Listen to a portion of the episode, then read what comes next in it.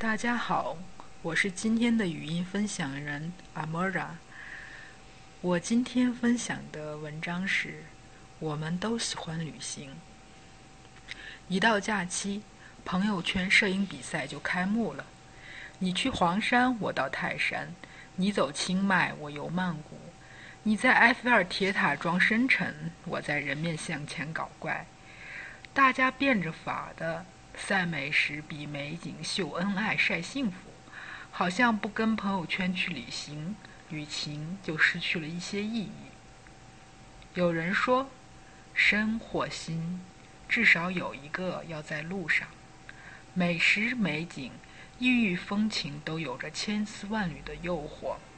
谈起旅行，大家总有说不完的话题。有的朋友讲。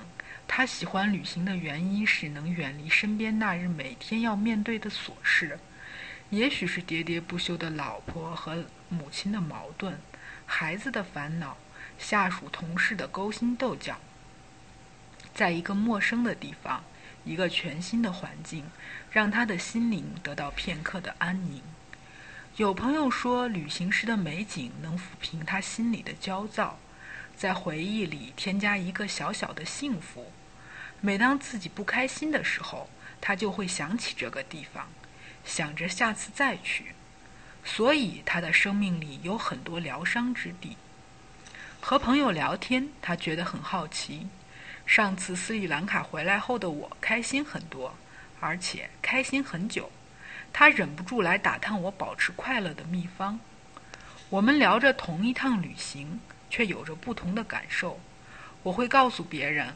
康提大概是和我气场适合的城市，那里实在太棒了。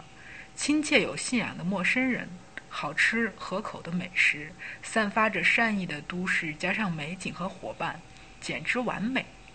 可当我兴高采烈地和朋友讲旅行见闻的时候，他们却满头黑线地反问：“哪里完美啊？”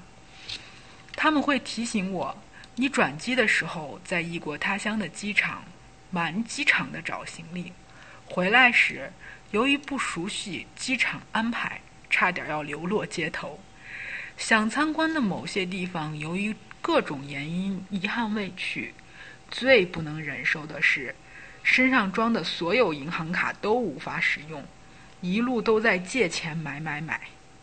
类似这样的事情，三天两头的遇到，到底美在哪儿？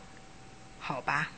就算有那么多惊险，可最后也是有惊无险啊！第一次组团旅行的同伴就敢借钱给我花，虽然没有去成 A 地，可我去了 B 地，我这不是平平安安的回来了吗？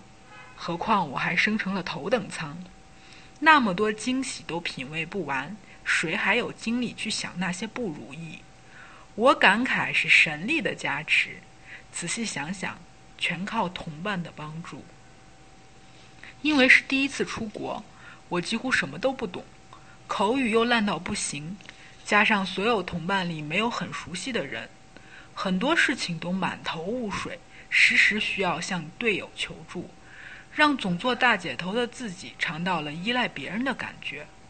看不懂菜单，有同伴帮你点菜；和教授交流，朋友自动给你同声翻译。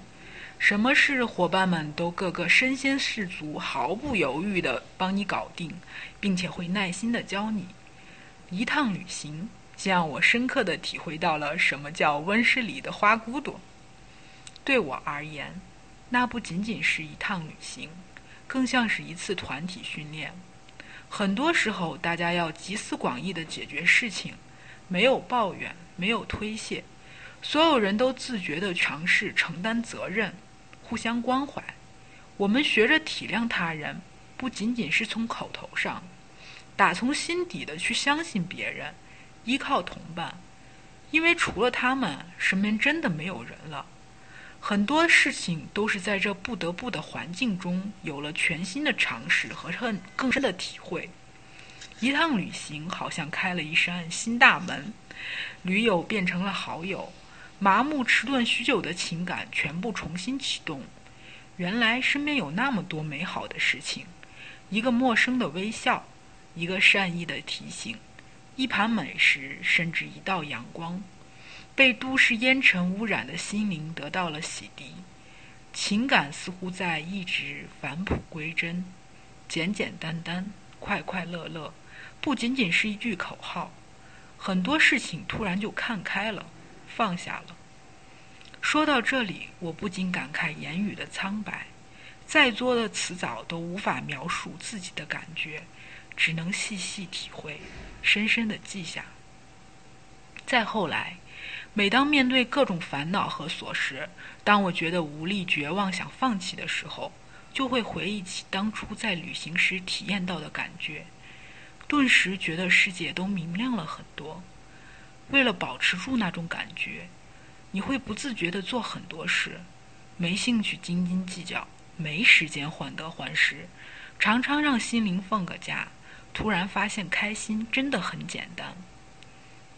我计划着下一次旅行，期待着每一次旅行，向往旅行中不同的感受，想体验不同的人生。最重要的是，旅行丰富了我的情感，增加了我无法言喻的美妙心情。我对旅行是如此着迷，你呢？